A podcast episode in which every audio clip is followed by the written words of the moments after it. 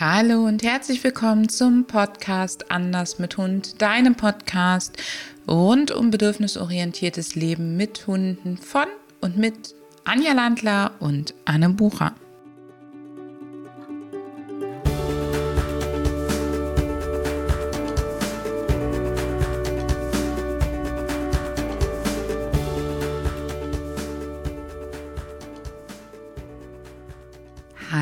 Und herzlich willkommen zu einer weiteren Episode von Anders mit Hund. Heute habe ich dir ein bisschen was mitgebracht zum Thema Leinenführigkeit und Hundebegegnung. Leinenführigkeit und Hundebegegnung, ich glaube, das sind die Top-Themen für Hundehalter. Und sie haben ganz, ganz viel miteinander zu tun. Als ich damals anfing, Seminare zu geben als Hundetrainerin, haben ganz viele Veranstalter bei mir angefragt, du Anne, sag mal, du hast doch mit deinen Hunden so viel erfolgreich Begegnungstraining gemacht, können wir nicht ein Wochenendseminar zum Thema Leinenaggression und Probleme bei Leinenbegegnung machen? Und die haben gesagt, ja, können wir machen. Das Ding ist tatsächlich, dass ich immer am liebsten einen Mehrteiler draus machen würde. Und das ist ja nicht das, was die Menschen unbedingt wollen. Denn für viele Menschen ist die, Leine, ist die Begegnung das frontale Aufeinander zulaufen an einer ein bis zwei Meter langen Leine, vielleicht noch auf Bürgersteigen, wo man aneinander, frontal aufeinander zuläuft und dann aneinander vorbei. Das ist tatsächlich das, was viele, viele Menschen unter Begegnung verstehen. Das wäre ungefähr so, als würde ich dir sagen, eine Begegnung mit einem anderen Mensch findet nur dann statt, wenn du Klammerblues tanzt. So eng, so nah. Aber Begegnungen finden ja auf ganz vielen anderen Ebenen statt. Und für deinen Hund starten Begegnungen tatsächlich in dem Moment, wo er mit Artgenossen rechnet oder sie wahrnimmt. Und das nicht nur mit den Augen oder Ohren, sondern auch mit der Nase. Das heißt, für unsere Hunde fängt Begegnungstraining meistens viel, viel, viel früher an als für uns. Ja, und jetzt kommt noch ein Aspekt dazu, nämlich die Leine. Und die Leine, das haben viele Studien ergeben, die macht Hunde ein Stück weit asozial. Daher kommen solche Sachen wie ähm, Hunde dürfen keinen Kontakt an der Leine haben, die Leine macht unsere Hunde aggressiv oder ähm, auch solche dummen Sprüche, die du sicherlich kennst, leihen sie den dann ein, doch einfach ab, dann hat der kein Problem mehr. Das liegt nur an der Leine. Das ist natürlich Blödsinn, es liegt nicht nur an der Leine. Denn Leine ist ja nicht gleich Leine.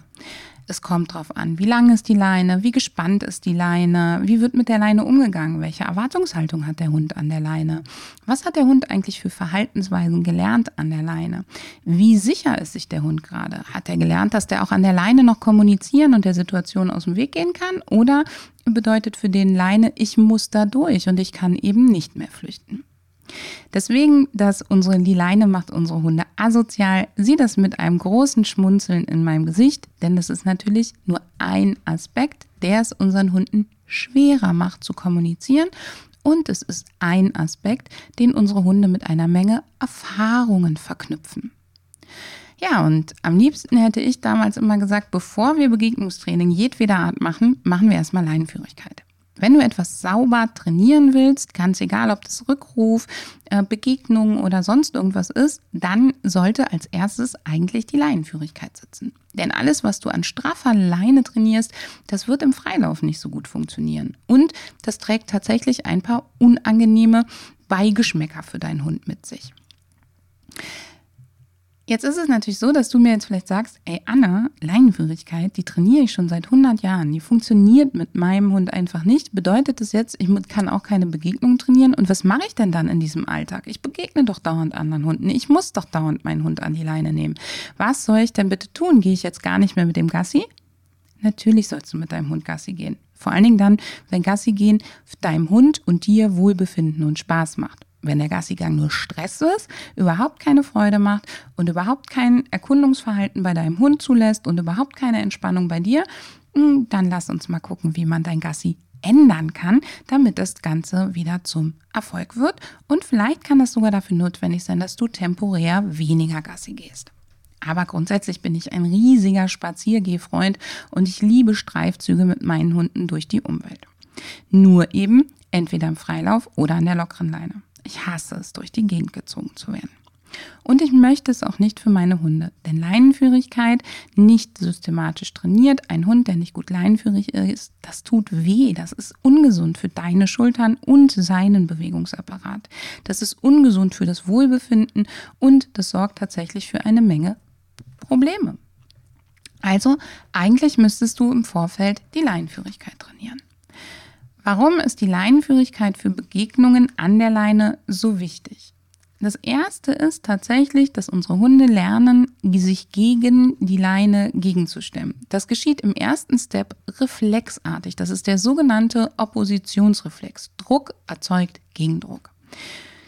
Allerdings lernen unsere Hunde natürlich, dass immer eine gewisse Kraft an der Leine aufgebracht werden muss, um ans Ziel zu kommen. Das ist so, als würdest du lernen, dass man eben einen Wasserkasten, der voll mit Glasflaschen mit Mineralwasser ist, mit einer bestimmten Kraft hochheben muss, damit man ihn vom Boden kriegt.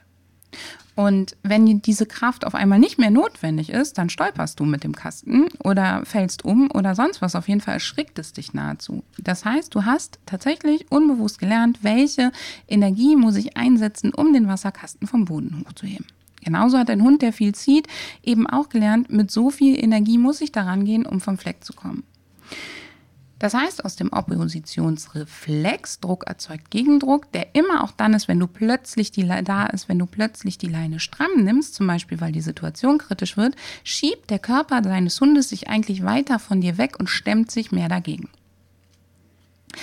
Ein weiterer Aspekt, der das Leinenführigkeitsthema so wichtig macht für die Begegnung, ist tatsächlich die emotionale Lage deines Hundes. Denn eine Barriere zu empfinden, eingeschränkt zu sein, zurückgehalten zu werden, das sorgt für Frustration. Das ist ein unangenehmes Empfindungspaket, was gleichzeitig für eine ansteigende Erregung sorgt und eigentlich das Vorwärtskommen und nach vorne stürmen immer wichtiger werden lässt. Auch das kennst du. Das ist so, als würdest du im Stau stehen und hättest es eilig voranzukommen und fängst an, auf dem Lenkrad rumzutrommeln und wirst hektisch.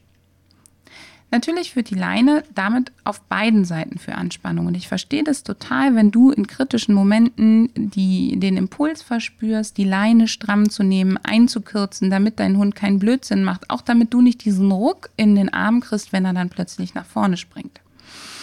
Für deinen Hund ist es gleichzeitig auch noch das, die Gewissheit, er hat keine Chance mehr zu flüchten oder aus der Situation auszuweichen. Eine stramme Leine ist daher das denkbar ungünstigste, was du in einer Begegnung haben kannst. Es ist ein Signal dafür, wie angespannt ihr beide seid. Es ist ein Signal dafür, dass du deinem Hund diese Situation gerade nicht zutraust und unterbewusst schon weißt, dass ihr in eine Situation geht, die euch beide überfordert, vor der du Angst hast. Und warum bitte stürzen wir uns in Situationen, die uns Angst machen? Wie sollen wir denn, wenn wir Angst haben und total gestresst sind, auch noch gut unsere Hunde unterstützen können? Und wieso erwarten wir von unseren Hunden Glanzleistungen, wenn wir gerade nicht dazu in der Lage sind? Also, ein ganz wichtiger Aspekt. Solange du das Bedürfnis hast, die Leine straff zu nehmen, fühlst du dich in dem Moment hilflos und das ist die einzige Strategie, wie du weißt, wie du damit umgehen kannst und du hast Angst, dass Schlimmeres passiert. Das heißt, du bist eigentlich mit der Begegnungssituation gerade total überfordert. Jetzt habe ich eingangs schon gesagt, dass das Thema Begegnung ja nur für uns Menschen aus diesem Wir laufen frontal aufeinander zu und dann aneinander vorbei Thema besteht. Für Hunde sind da viel, viel mehr Aspekte drin. Und diese Aspekte kannst du tatsächlich geil trainieren, ohne dass du vorher die Leinenführigkeit geübt haben musst. Das heißt, du kannst in Ruhe die Leinenführigkeit trainieren und gleichzeitig anfangen, das Thema Begegnung schon auf verschiedenen Ebenen zu trainieren. Du kannst dir zum Beispiel Orte suchen, wo du auf gewisse Distanz andere Hunde an lockerer Leine verfolgst und dein Hund die Schnüffelspuren konsumiert sozusagen.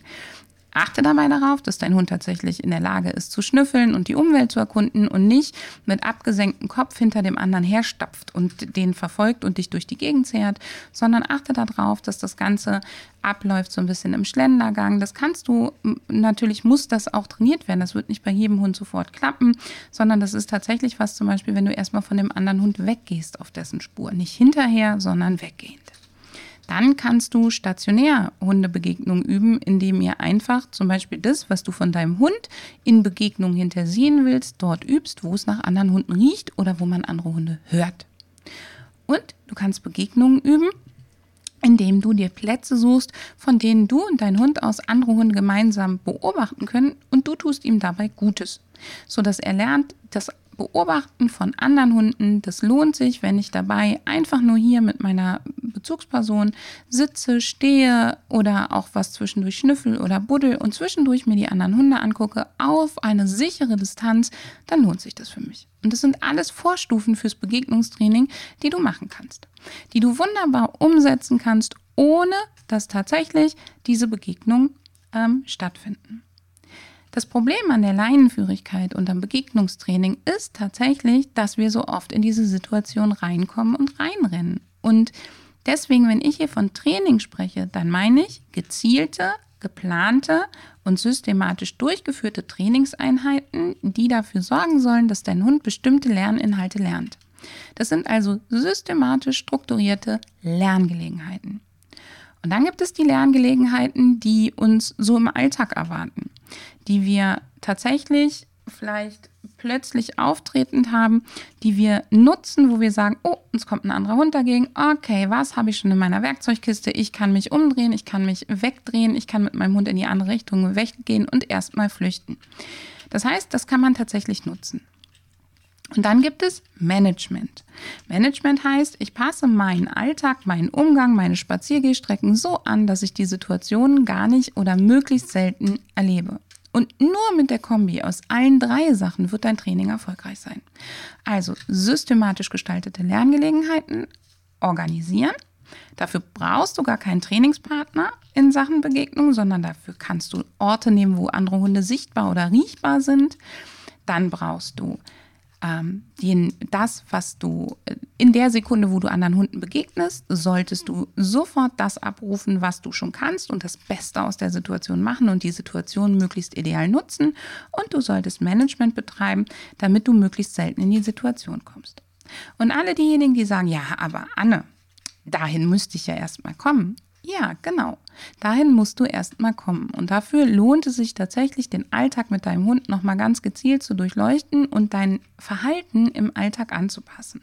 Weil je häufiger dein Hund lernt, dass er den Wasserkasten mit den vollen Flaschen hinten dran hat und sich kräftig in die Leine stemmen muss, je häufiger dein Hund es praktiziert, je häufiger ihr in die kritischen Situationen kommt, desto schwieriger wird das Thema der Leinenführigkeit und das Thema der Begegnung.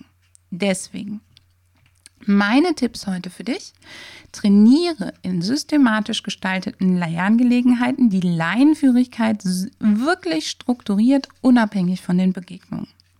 Sorge so dafür, dass du mindestens 80 Prozent des Spaziergangs kein Problem mit der Leinenführigkeit hast und dass du mindestens 80 Prozent des Spaziergangs es schon fast als selbstverständlich empfindet, dass dein Hund dich nicht durch die Gegend zerrt.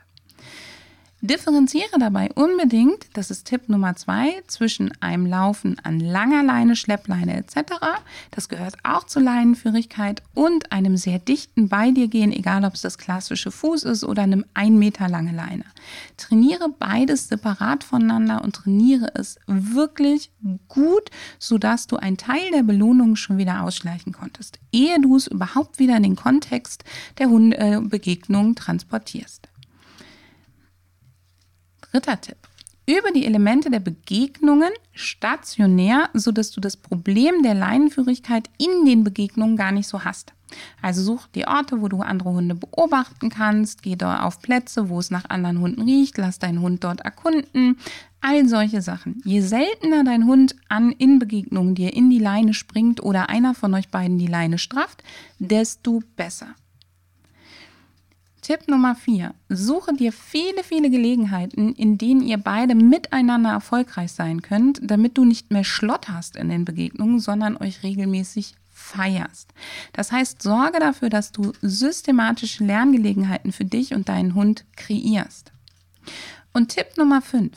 Wann immer eine Situation kommt, der du nicht gewachsen bist, mach das Beste draus. Sieh zu, dass du so wenig wie möglich von dieser Situation mitnimmst im Sinne von, wir müssen da jetzt durch, sondern weich so gut wie du kannst aus. Und wenn es schief geht, geh erstmal aus der Situation raus, atme ein paar Mal tief durch, geh an denselben Ort zurück und übe dort die Sachen, die dir für eine Begegnung wichtig sind. Lass deinen Hund zwei Minuten die andere Spur abschnüffeln und dann übt ihr dort zum Beispiel Laufen an lockerer Leine. Das heißt, du verknüpfst zumindest, wenn der andere Hund weg ist, den Ort nochmal gut. Und für all diejenigen, die sagen, ja, und was mache ich so lange? Was mache ich, bis ich soweit bin? Ich treffe doch jeden Tag zig Hunde. Naja, lass uns mal ganz genau darauf gucken, oder du musst es in dem Fall, wenn wir beide uns nicht persönlich kennen und nicht miteinander arbeiten, was kannst du in deinem Alltag mit Hund ändern? Kannst du deine Spaziergehstrecke ändern? Kannst du die Strecke verkürzen, ohne die Zeit einkürzen zu müssen? Also mehr Zeit draußen, aber weniger Strecke und damit auch weniger Begegnung vielleicht. Kannst du den Ort verändern? Kannst du die Uhrzeit verändern? Kannst du tatsächlich auf den einen oder anderen Spaziergang verzichten oder rausfahren irgendwo hin, wo dein Hund eben nicht so viele Begegnungen hat? Denk dabei immer daran, Hundetraining ist ein Prozess. Das heißt, diese Maßnahmen mal für zwei, drei Monate richtig konsequent zu machen, wird dir selbst bei einem stärkeren Begegnungsproblem einen guten Unterbau geben, dass du danach Schritt für Schritt diese Maßnahmen, diese Managementmaßnahmen wieder abbauen kannst. Es soll nicht dein Leben lang so sein, sondern es ist tatsächlich eine Übergangszeit.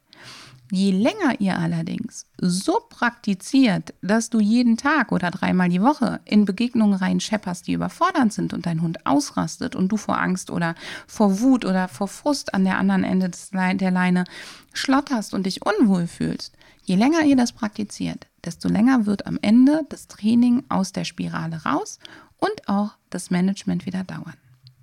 Und es wird tatsächlich für dich langatmig und schwieriger. Und ich erlebe das jeden Tag in meinem Job, dass Menschen, die lange Zeit einen Weg gegangen sind, der weder für sie noch den Hund besonders förderlich war, dass denen die Kraft ausgeht, wenn sie jetzt auf einmal einen anderen Weg finden, weil sie ja das Gefühl haben, sie haben das Thema schon seit Jahren. Mach den Fehler nicht, denn die Suppe wirst du wieder auslöffeln müssen und vor allen Dingen dein Hund, der ja auch mit einem großen Maß an Wohlbefinden bezahlt. Also ihr beide. Deswegen lieber für zwei Monate systematisches Management und zeitgleich Training am erwünschten Verhalten, Training an den Fundamenten dazu, mit einer guten Betreuung idealerweise oder guten Kollegen, die dir helfen. Ich lasse mich ja auch immer wieder von Kollegen ähm, anleiten, ähm, äh, Supervision betreiben, solche Sachen. Also such dir da tatsächlich eine systematische, intensive Betreuung und mach nicht den Fehler, dass du alle zwei, drei Wochen mal punktuell daran übst. Das hat wenig Sinn, solange du dazwischen der Situation nicht aus dem Weg gehst. Ich hoffe, diese Tipps haben dir geholfen. Ich hoffe, du hörst auch so bald, bald wieder rein. Ich verspreche dir, in den nächsten Wochen wird es im Blog und im Podcast immer wieder um die Themen Hundebegegnung, Leinenführigkeit und Trainingsgestaltung gehen.